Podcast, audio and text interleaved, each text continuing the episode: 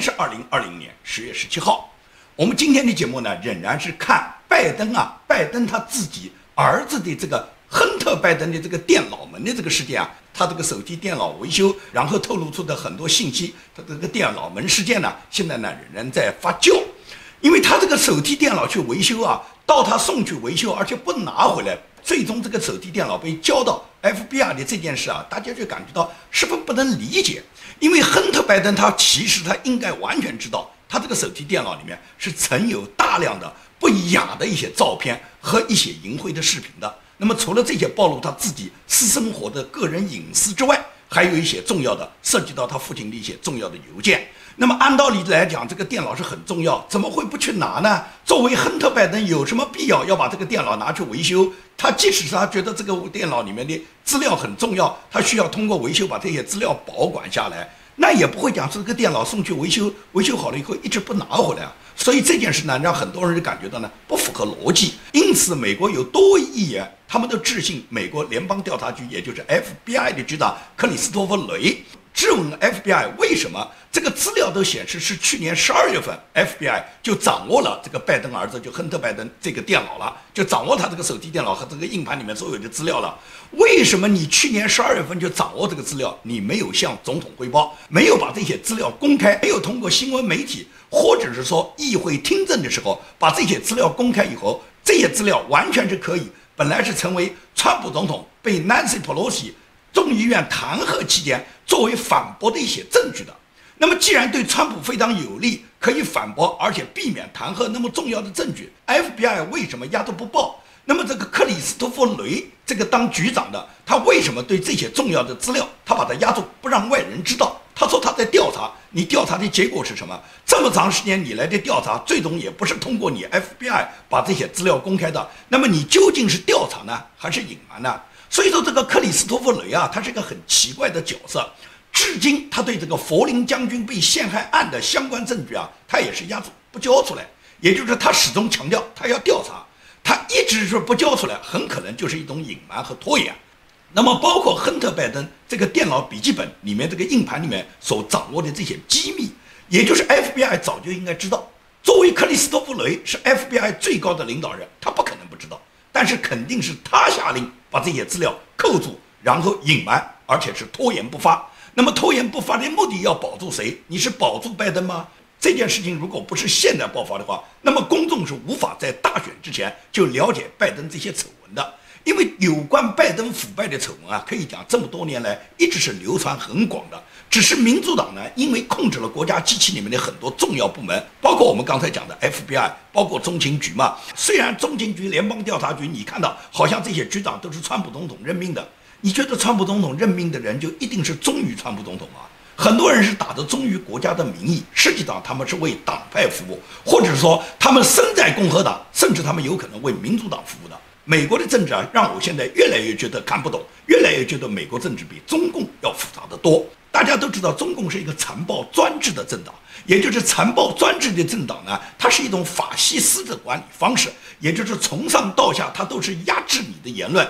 然后呢，它实行的是党内统一，也就是最高领袖他掌握的生杀予夺的权利，他想要谁死就谁死，想要谁活就谁活，他用哪一个他不用哪一个，他今天重用你，他明天让你下监狱，这都是最高领袖他个人一人专制的问题。那也就是说，在中国，像中共这样的党。也就是诞生像毛泽东、斯大林这样的人是一点不奇怪的，因为他是绝对的权威嘛。领袖是要保证你绝对服从他的专制，而绝不是因为他任命了你，他对你有过信任，那么你一定是忠于他的。其实都是忠于他的。你说刘少奇不忠于毛泽东吗？林彪不忠于毛泽东吗？他们不是不忠于啊，随你忠不忠啊。毛泽东觉得你不行，无论你多么忠于，毛泽东都要把你打倒。这是中共专制的一个特征，这也是共产党国家。包括前苏联的斯大林，包括中国共产党的毛泽东、邓小平，包括现在的习近平，他们都是用这种方式。他想用谁就用谁，他想杀谁就杀谁。对于他来讲，就是专制一条路。所有人只要讨最高领袖的欢心，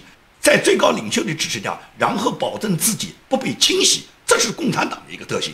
而美国不这样。美国因为是有两党政治，美国的两党政治很明确的可以看出，民主党是非常邪恶的。共和党呢，你骂他，你揭露他，你最多什么？你最多是得到一些言论上的反驳，至少你生命安危是没有问题的。而民主党就不同，你看攻击克林顿的、攻击希拉里的、攻击奥巴马的，包括攻击拜登的，很多人已经消失了。这些人消失到哪里去？没有人跟你解释。可以讲得罪民主党，或者是对民主党勇敢的揭露他那些腐败和揭露民主党那些黑暗的人，很多人最终都被民主党让他消失了。拜登的这个腐败在前两年就传播非常多，但是为什么拜登的腐败可以一直被隐瞒，而民主党能够推选一个拜登这么腐败劣迹的这么一个人来作为民主党的总统竞选人？拜登无论是他本人还是他这个儿子亨特·拜登，都是可以讲叫劣迹斑斑嘛。亨特·拜登通过他这个电脑门现在泄露出来的这个信息越来越多嘛，不光是这些政治邮件嘛，他个人的腐败、个人的淫秽以及他个人私生活的糜烂，这些文件现在在不断的爆出，尤其是涉及到拜登跟乌克兰的腐败问题，拜登一直是否认的嘛。那么就在拜登否认的时候，现在乌克兰议会有一个议员叫安德烈·基尔卡奇。他现在公布了乌克兰前总统波罗申科和当时时任美国副总统拜登的一个交易录音。这一段录音你听完以后，你就完全知道拜登他是如何腐败的。拜登这个人，在以前我们就看过他一段，他自己在福克斯新闻采访之后，他向所有的听众和福克斯新闻主持人吹嘘，他自己在乌克兰当时对波罗申科要求波罗申科怎么去更换那个总检察长，他自己有过一段吹嘘的。他这个吹嘘说什么？说是乌克兰的那个总检察长叫肖金，当时正在调查乌克兰最大的一个石油天然气公司。这个石油天然气公司是拜登的儿子亨特·拜登在这个公司里面担任股东，跟这个公司有太多的利益关系。因此呢，乌克兰这个总检察长肖金呢，当时正在调查这个石油天然气公司的腐败案。但是拜登显然是非常不痛快，他不允许乌克兰在调查他儿子所涉及的腐败案。他就要求乌克兰的这个前总统叫波罗申科，要求波罗申科解除肖金的总检察长的职务。那么拜登他自己在福克斯采访时候，当时他对他自己对波罗申科的那番教训的话，他还沾沾自喜。他把它模仿给所有的听众和主持人听，他就说：“我告诉波罗申科，我还有六个小时，我就要离开这边了。在我离开这个六个小时之内，如果你不解雇这个肖军的总检察长的职务，你不把他撤换掉，那你就别想得到我美国对你支持的十亿美金。你想拿到钱，你就马上去解雇这个肖军的总检察长。那么这段录音，我相信很多朋友都听过。” I had gotten a commitment from Poroshenko and from uh, Yatsenyuk that they would take action against the state prosecutor, and they didn't. So they said they had they were walking out to press conference. Said, "No," I said, "I'm not going to. We're not going to give you the billion dollars." They said, "You have no authority. You're not the president." The president said, "I said, call him." I said, "I'm telling you, you're not getting the billion dollars." I said, You're not getting the billion. I'm going to be leaving here. And I think it was, what, six hours? I looked, I said, I'm leaving in six hours. If the prosecutor's not fired, you're not getting the money. Well, son of a bitch. Got fired.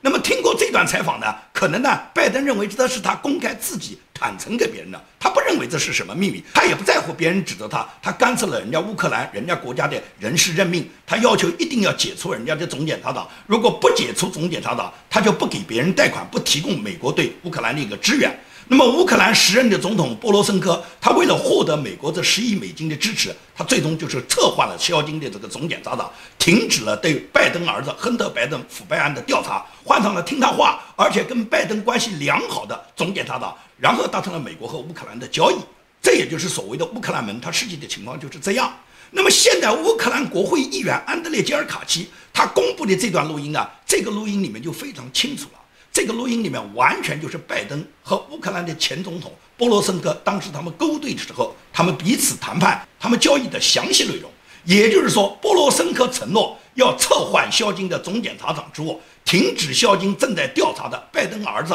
亨特·拜登有关乌克兰石油天然气公司的各种腐败。同时呢，波罗申科还表示他会对俄罗斯征收百分之百的关税，因为这都是拜登对他提出的要求。当他完成了拜登对他的要求之后，拜登就说：“我也说话算话，我马上就会跟你签一个十亿美金对你援助的这个合约，保证这十亿美金让你拿到。” Mr. President Joe Biden, how are you? Very well indeed.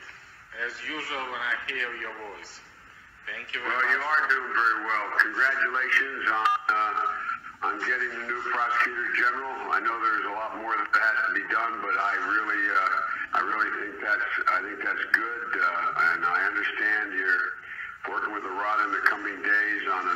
additional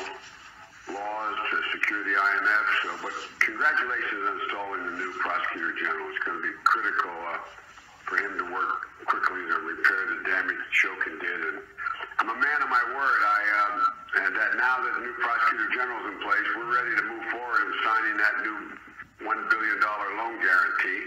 And I don't know how you want to go about that. First of all, thank you very much indeed for these words of support. Believe me that it was a very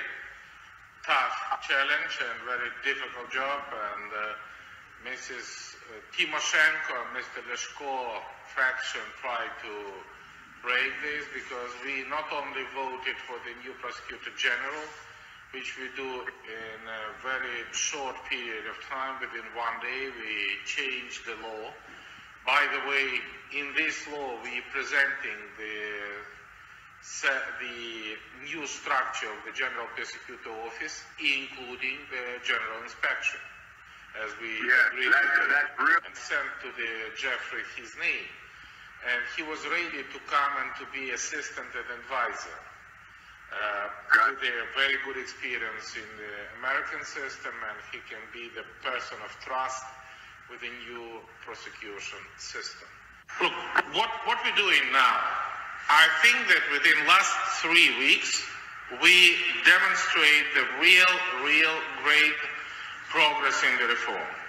We voted in the parliament 100% tariffs,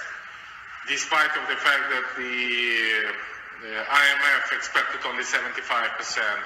所以说，拜登的这个腐败呢，可以这样讲，通过这段录音，你就可以看得清清楚楚。那么，拜登现在不断的这个腐败案不断的迭出的话，会不会对他的大选今年会产生影响呢？产生影响是毫无疑问的。可以讲，拜登今年如果还能当选的话，那只能讲是民主党一定是造假了。也就是绝大部分人不会选举一个腐败的、老朽的，而且可以讲口齿不清、有老年痴呆症的人来作为美国国家总统的。无论你民主党你现在的政治纲领多么正确，拥护你的人有多少，但是人家拥护你民主党，也不愿意民主党派出一个像拜登如此腐败，然后父子两代都有那么多阴暗无耻的。个人腐败、个人淫秽这种不堪见人的这种低下的人品，谁会选举这样的人担任美国这种世界上最强大的国家的领导人呢？所以说，拜登他儿子的这个电脑门在现在的这个线路呢，我觉得完全是十月惊奇所发生的第三件大事，也就是我们看到十月惊奇里面的第一件大事是川普总统他首先中招，他被病毒击倒。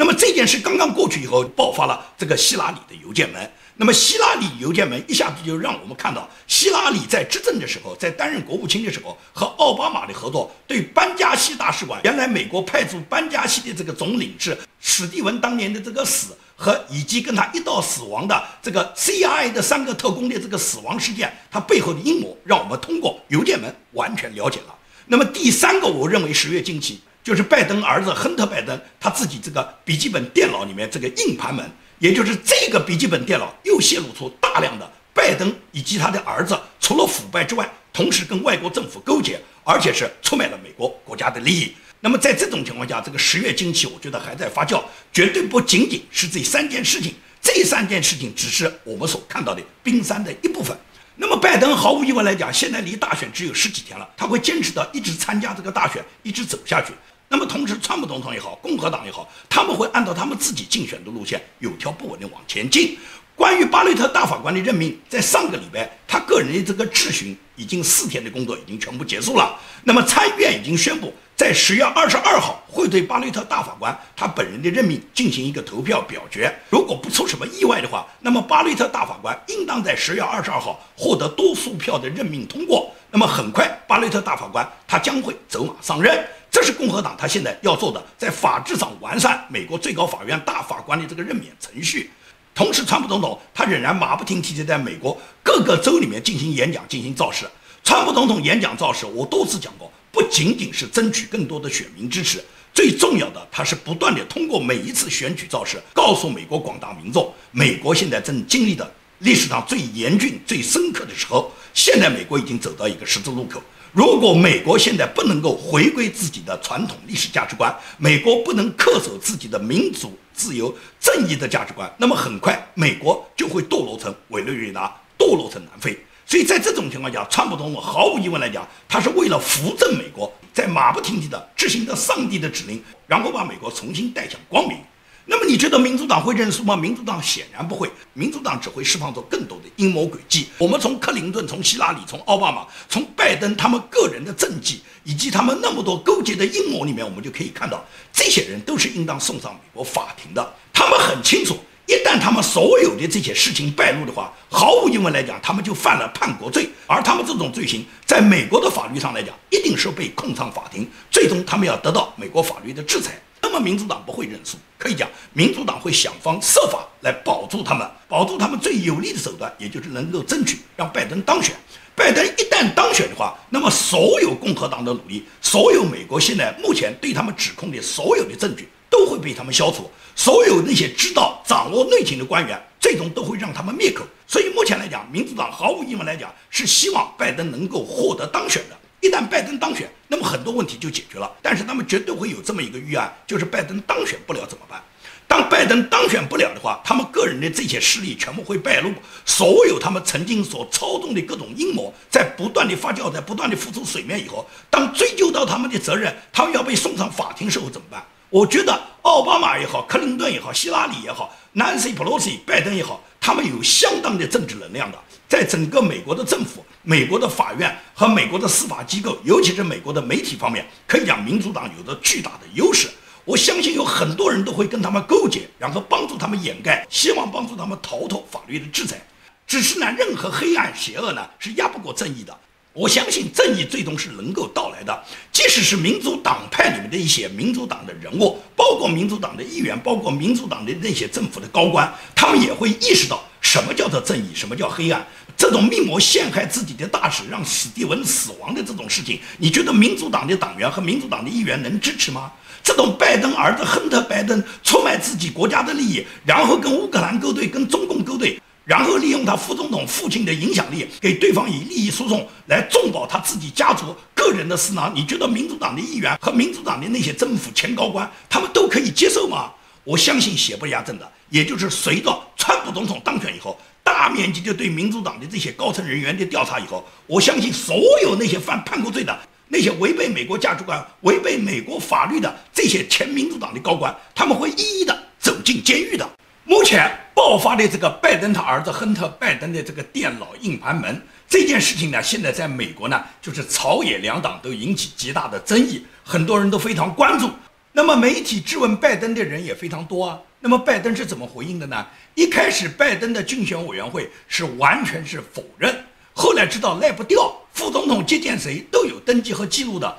拜登他是无法否认他在担任副总统之后见过乌克兰的这些重要的客人，这个所有的这个登记会见记录都会存在，他赖不掉的。所以拜登现在就什么？拜登现在就是跟你装傻，他不跟你回答具体的细节，他现在就以竞选抹黑来回应他的家族丑闻。他不敢提那上万条邮件哪一条是假的，那两千多张照片哪一张是伪造的，他都敢讲。他不会跟你去谈细节，他就是笼统的跟你说这是竞选抹黑。他说是川普对他的竞选抹黑，而左派的媒体呢？左派的媒体一开始对这个邮件门是根本就不报道，等到全社会的发酵，大家都在讨论的时候，左派媒体没办法回避这个现实存在的时候，他们现在采取什么？他们现在就把它说成是川普跟俄罗斯的合谋，是川普跟俄罗斯陷害拜登的一个计谋，他们就死死的咬住川俄合作的这个总基调，然后就不断的去挖掘川普跟俄罗斯跟普京当时是怎么合作，怎么去陷害人家拜登的。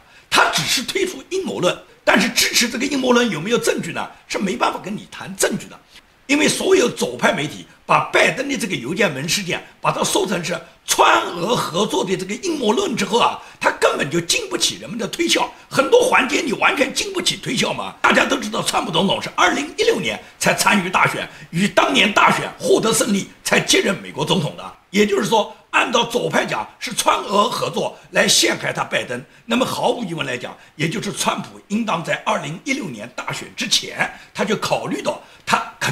当选，而且他当选到下一个任期，一定民主党会有一个叫拜登的人来跟他竞争二零二零年的总统大选。所以那时候就要准备好对拜登个人的陷害，也就是二零一五年，川普就要跟普京合作，专门去制造。对他拜登陷害的这个电脑硬盘里面所存有的这个拜登和乌克兰之间的这些所有勾兑，包括他儿子跟中国华信的勾兑，跟乌克兰的勾兑，这个阴谋是川普在二零一五年，在他根本还是一个商人，还没有竞选美国总统时候，就已经跟普京合作了，就跟俄罗斯合作了。你觉得这个理由，你觉得这个逻辑能成立吗？再说，现在泄露拜登这个所谓硬盘门，是他儿子自己泄露的。是亨特·拜登他自己把电脑送到人家电脑公司去维修的啊。根据特拉华州这个维修亨特·拜登送来电脑的这个电脑公司的这个老板介绍，也就是这台电脑实际上是去年就送过来了，在这维修好了以后，几个月之内，亨特·拜登都不来拿。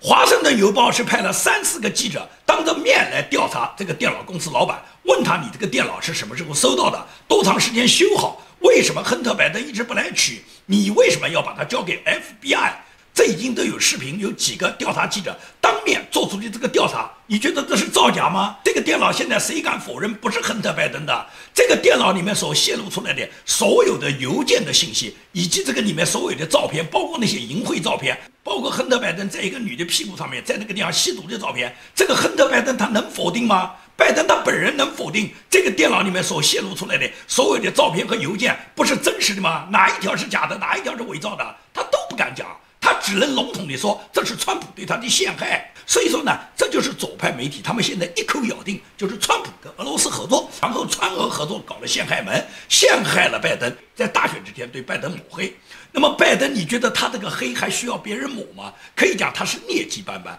他在担任副总统这八年，跟乌克兰的合作都是他自己上福克斯新闻台的时候告诉广大听众、告诉广大观众，他直接告诉所有全天下人，乌克兰的总统就是按照他的要求去解除了中间大长肖金的职位，是因为肖金在调查我儿子。我现在就告诉你，你不解除他的职位，你就别想拿到我美国给你的十亿美金的投资。这个拜登没有隐晦啊，他是当着他自己的外交智慧，当着他自己这种权势，当着他自己副总统有这个权利，他在全世界面前炫耀的。所以说，在这种情况下，拜登的这种智商和拜登的这种能力，我就不懂了。民主党为什么还要推选像这样的一个人来竞选美国总统？你觉得拜登能赢吗？拜登赢了以后，他有执政能力吗？再说，拜登现在如此的这种低劣的做法，他自己父子两代所暴露出的他们个人人品上的短板，以及他腐败的政绩，他现在就是反而衬托了川普总统啊。所以说，川普总统现在是马不停蹄，在全国到处开始他的演讲造势。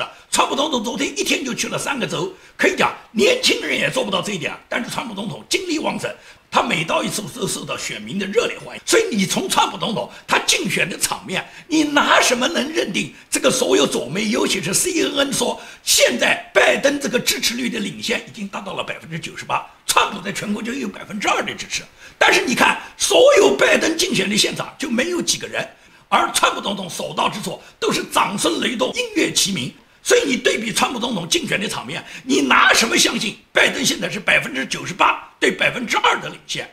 因此你不要再去看左媒的什么民调了，什么现在绝大部分的州投票都是投的拜登了，川普是肯定得不到连任了。我告诉你讲，还有十几天大选就揭晓了，在本次大选中，只要不作弊，我可以讲毫无悬念的川普总统当选。这个十几天以后，我们就可以看到结果。我多次预测过川普总统肯定当选。我从来就没改变我这个立场和我的观点。那么今天我再一次告诉所有听我节目的人，你们看到川普总统如果不是腐败，不是作弊，如果不是民主党用作弊的手段，用虚假的选票来破坏本次大选，如果是一个公平竞争的大选，川普总统百分之百的当选。好，今天的节目我们就做到这里，谢谢大家。